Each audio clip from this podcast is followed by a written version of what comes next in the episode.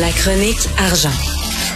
Une vision des finances pas comme les autres. Alors, Yves Daou, directeur de la section argent du Journal de Montréal, Journal de Québec. Yves, le- le- pour le stade de baseball, euh, la balle est dans le camp de Valérie Plante, c'est le cas de le dire. Oui, c'est comme euh, Roger Brulotte, tu sais, quand il dit elle est partie. Elle est euh, partie. mais, là, mais là, la question, c'est que la, elle est partie la grande séduction. Donc, euh, il y a une rencontre privée aujourd'hui entre le groupe de baseball et Valérie Plante. Euh, Je te rappellerai que la mairesse avait quand même rencontré le groupe en avril 2018 là, pour euh, déjà faire une espèce d'introduction au projet. Puis, euh, et à ce moment-là, Valérie Plante avait dit, bon, euh, d'accord avec l'idée du baseball, tout ça. Mais notre journaliste Olivier Bourque, en faisant quelques recherches, puis elle parlait du monde, il paraîtrait qu'elle est moins chaude que ça l'idée d'un stade au bassin Pille. Ah oui. Donc, euh, oui, donc il va y avoir probablement des discussions assez, euh, assez serrées avec le groupe de baseball.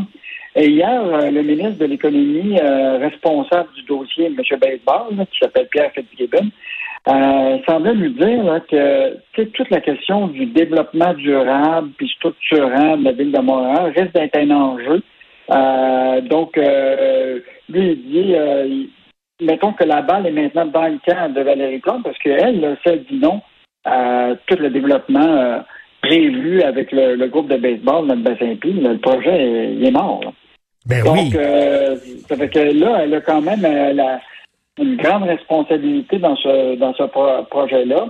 Bon, Pierre Fitzgibbon nous disait hier à notre journaliste Olivier Bourque que bon, le gouvernement n'a pas l'intention de mettre de l'argent dans le stade, mais il faut lire entre les lignes. Mais par contre, là, Québec regarde différents scénarios, tout ça. Puis là, il s'est avancé un peu en disant, mais il dit, tu sais, par exemple, si on arrivait à ce projet-là, tu sais, je l'avais dit, il y a le projet stade, il y a un projet immobilier, une zone de ce qu'on appelle d'innovation économique, là. Tu sais, tu- sais, à un moment, on a bâti la cité du multimédia, du commerce électronique dans la Griffintown, là. Donc, euh, déjà, là, je vois très bien le ministre de l'Économie s'avancer à l'idée de si le projet est plus large qu'un stade, etc., que Québec, là, pourrait regarder ça euh, fi- financièrement. Mais il y en demeure pour moi que si Valérie Plante dit, euh, moi, j'en veux pas de ce projet-là parce qu'il n'y a pas de composante de développement durable, Hum. euh, parce qu'elle, il faut qu'elle, oublie pas, elle a été, euh, elle a gagné euh, ses élections. Ben Elle- oui. elle- elle- son sport vient beaucoup de, de- de gens qui sont très tournés vers L'écologie, l'environnement, ben oui. Ça fait que euh, je pense que là, c'est une euh, c'est la, la phase de la de la grande séduction de l'équipe Brockman là, euh, actuellement. Moi, pour, j'aime bien. euh, je- ben, François Legault me fait rire quand il dit euh, Vous vous demandez si je vais euh, mettre de l'argent dans un stade de baseball. Moi, je suis prête à investir dans une équipe de pétanque si vous me prouvez que ça va être rentable. Si c'est Parce que c'est ça l'affaire. Si on nous prouve que c'est rentable, moi, j'ai pas de problème à ce que le gouvernement investisse. Il n'y a pas de problème. Là. On veut qu'ils investissent dans des entreprises si c'est rentable. Mais là, si c'est un canard boiteux, puis on se ramasse à payer, puis euh, finalement, euh, ça fait put-put, là. C'est Ben ça. là, Richard, on a un ministre des Nordiques avec Éric Girard. Oh, là, on a un ministre du baseball qui, même aujourd'hui, dit, il dit, je suis le ministre du baseball, je suis là comme receveur, ben pas pour lanceur. Il va te manquer un ministre de la pétanque. Ben oui, ça s'en vient. un stade, ça prendra un stade ouvert de pétanque à Montréal, il me semble. moi, je pourrais, j'ai déjà une idée d'un ministre de la pétanque, mais je te dirai pas de nom. Oh, ah ouais donc. Non, non, non. OK. OK, d'abord. Euh, écoute, un autre, tu parlais de Fitzgibbon, euh, Yves. euh, donc, est-ce qu'il va pouvoir garder l'usine de Moderna au Québec? Gagner l'usine de Moderna au Québec? Écoute, ça, c'est une. on a appris là, que c'est le dossier, le, au-delà du baseball, c'est le dossier le plus chaud sur, le, sur la table du, du ministre de l'Économie. là. Il y a une bataille rangée qui se mène actuellement pour l'usine de Moderna. Euh, je te rappellerai que Moderna, là, c'est euh, un des gros joueurs dans le biopharma à travers le monde. Et en passant, celui qui est à la tête de Moderna, là, il s'appelle Stéphane Bancel. C'est un Français. Euh. Imagine-toi, un Français à la tête de Moderna, dont le siège social est à Cambridge, au Massachusetts. Là. Écoute, c'est une entreprise là, qui est partie de zéro en 2019, mais aujourd'hui, là, ils ont 2500 collaborateurs. Le chiffre d'affaires est de 15 milliards, puis s'attendent à une valeur boursière qui va dépasser 100 milliards en bourse. Écoute, ils ont déjà 15 milliards en, en trésorerie, là, puis ils travaillent sur 37 produits en développement dans le secteur des, des vaccins, des médicaments, etc. Donc, cette usine-là, il faut la gagner.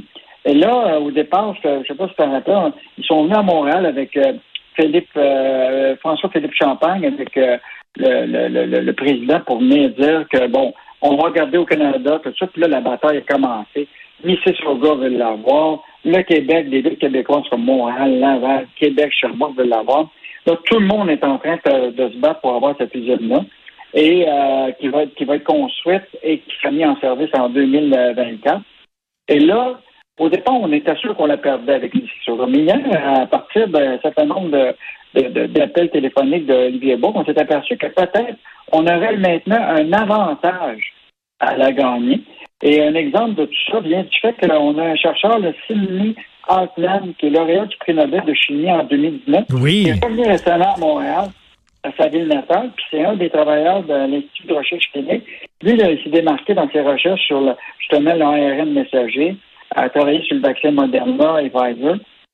Donc là, euh, tu sais, les, les étoiles semblent s'aligner là, pour qu'on puisse gagner ça. Donc, euh, grosse annonce qui devrait être faite à la fin euh, du mois prochain. Écoute, je te pose une question, la question à 100 000 puis je pense qu'il y a plusieurs personnes qui se la posent tout le débat concernant la loi 21, puis là, l'enseignante qui dit qu'il a perdu sa job, Bob Ray qui est à l'ONU, puis qui dit c'est discriminatoire, puis c'est raciste, est-ce que ça peut jouer dans la balance? Est-ce qu'une entreprise comme Moderna peut dire, ah, on veut-tu vraiment s'installer dans une province qui brime les droits comme ça des gens? Oh, on va aller s'installer ailleurs. Penses-tu que ça peut peser dans la balance, Yves? Moi, d'abord, moi, je pense pas, parce que la question, c'est que les critères qu'ils vont chercher, là, c'est beaucoup la question, là, tu sais, de des, compétences qu'on a en sciences de la vie au Québec. Écoute, on a des universités incroyables. Euh, hmm. On a un setup biotechnique est, technologique qui est important au Québec. Euh, donc, on se compare très bien avec, euh, avec l'Ontario. Puis l'autre affaire, Stéphane Vincent, qui est un Français, il sait exactement ce qui se passe dans son propre dans son propre pays d'origine en France. Il sait très bien que la question de la laïcité, les autres en France sont bien plus strictes que nous autres présentement. Là. Euh, donc, euh, euh, moi, je pense pas que ça va être une grosse préoccupation. On l'espère. Et, en terminant, écoute, Michel Gérard qui revient justement sur l'exode massif de capitaux canadiens vers l'étranger. Là, on sait qu'on a des caisses de retraite, là, très grosses caisses de retraite au Canada. L'économie canadienne se porte très bien, mais ça a l'air que nos caisses de retraite n'ont pas confiance à l'économie canadienne et s'en vont ben, mettre leur argent ailleurs. Je, je, relis encore cet article de ce matin dans la chronique de Michel Géron. J'en reviens pas encore comment même le régime là, euh, qui est le plus important au Canada, le régime des pensions du Canada, là, écoute, puis ça, c'est 497 milliards d'actifs nets qu'ils ont. C'est le plus gros euh, au, Canada. Imagine-toi, ils ont seulement 15% de leur titres euh, d'achat dans les titres canadiens. Le reste, là, c'est tout investi dans des placements étrangers. 84% de leurs actifs. Dans le cas de la caisse, écoute, euh, c'est quand même fascinant, c'est peut-être moins, mais quand même, là, euh, dans la valeur des placements étrangers, là, s'élève à 248 milliards. C'est 68% de l'actif de la caisse. C'est fou. Écoute, euh, je, continue comme ça. Là. Le meilleur, là, c'est l'Ontario Teacher, qui est un ben oui. là, où la proportion. donc, ce qui est bon, on le sait tout le temps, c'est deux affaires. Les caisses de retraite sont là pour donner des rendements aux déposants à la fin, tu veux que ton régime de retraite, mm. tes déposants aient des rendements. Ce que ça, ça, ça a l'air à dire, tout simplement, c'est que les rendements risquent d'être plus grands ailleurs qu'au Canada, euh, parce qu'ils mettent toutes leurs billes ailleurs dans, le monde. en tout cas, ça en dit beaucoup sur l'intérêt que les caisses de ben. retraite, ou en tout cas la confiance qu'ils mettent dans notre ben Exactement, tu sais, parce que les économistes disent l'économie va bien au Canada, ayez confiance en l'économie. Là, tu regardes les caisses de retraite, les autres, ils n'ont pas l'air à avoir confiance dans l'économie canadienne, pas en tout. Là. Euh, moi, ça, ça, ça serait vraiment une question à poser à Justin Trudeau. Comment ça se fait que nos caisses de retraite au Canada n'ont pas confiance en l'économie du, du Canada? Je sais pas qu'est-ce qu'il va répondre à cette question. Ben ouais, non, non, très bonne, euh, très bonne question. Merci beaucoup, euh, Yves. On se reparle demain. Bonne journée. Au plaisir. Salut, bye.